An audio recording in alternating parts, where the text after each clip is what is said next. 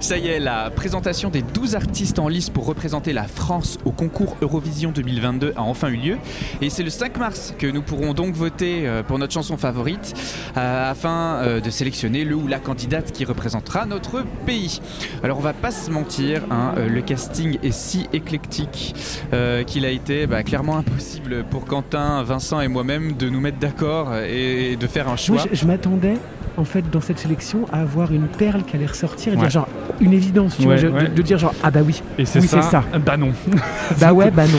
Euh, par conséquent, les votes seront donc déterminants euh, pour cette désignation. Oui, oui. Alors en attendant cette soirée du 5 mars en direct sur France 2, on a rencontré chacun des candidats et des candidates et on vous propose leur interview diffusée chaque jour dans le podcast en attendant cette date. Et nous leur avons posé trois questions. Quelles sont tes influences? Que penses-tu de l'Eurovision? Et quelle sera ta scénographie? En route pour la sélection France et voici le dixième épisode avec Elliot qui chante La Tempête. Bienvenue dans 12 points Dans ma vie, j'ai subi. Aujourd'hui, je menace. Les loups sont prêts à sévir croyant qu'un ange leur fait face. Alors je m'appelle Elliot, j'ai 24 ans, je suis auteur, compositeur, interprète et doubleur. Oui je choisis le sillage, je contrôle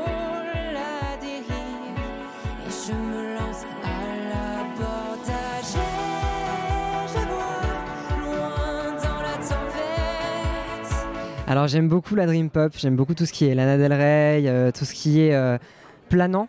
J'aime beaucoup les balades et tout ce qui est très aérien.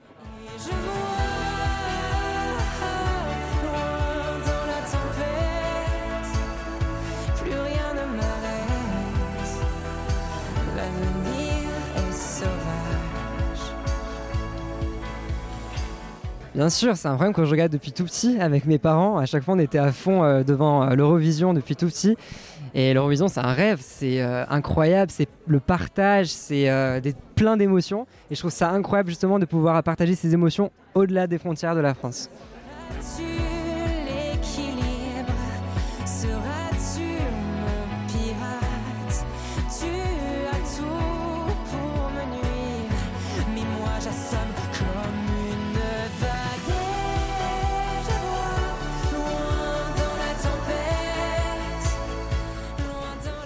Alors effectivement, il y aura un piano euh, lors du live. Et euh, on a commencé un peu à parler de la mise en scène et effectivement on retrouvera ce côté très, euh, très aérien qu'on aimerait mettre à travers les lumières, à travers la mise en scène. Et effectivement à un moment donné je pense que je me lèverai aussi au piano.